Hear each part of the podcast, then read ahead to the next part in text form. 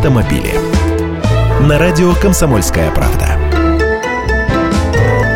Здравствуйте. Ну и снова про автошколы продолжают чудачить ведь. Очередное предложение ввести курс занятий, как обезопасить машину от угона и что делать, если ее не оказалось на месте. И такие курсы некоторые уже читают. Благие намерения, конечно, но дело в том, что одна моя хорошая знакомая, друг семьи, как раз сейчас учится в столичной автошколе. Она взрослая, умная, ответственная, с высшим техническим. Оснований ей не верить у меня нет, но то, что она рассказывает про свою автошколу, Лулу иногда очень удивляет, и это я мягко выражаюсь.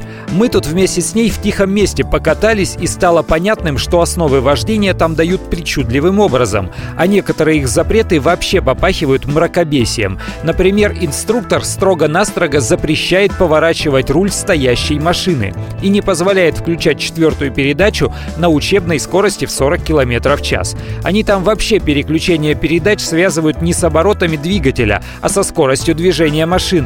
Зато не забывают предупредить, что сдать даже внутренний экзамен без доплаты не получится ни у кого. И вот эти замечательные люди вместо вразумительного обучения вождению предлагают тратить оплаченное время на рассказы про угоны. Честное слово, зло берет, потому что, во-первых, деньги с людей берут немалые, во-вторых, учат совсем не тому. С угонами мы и сами разберемся, вы с педалью сцепления научите правильно обращаться.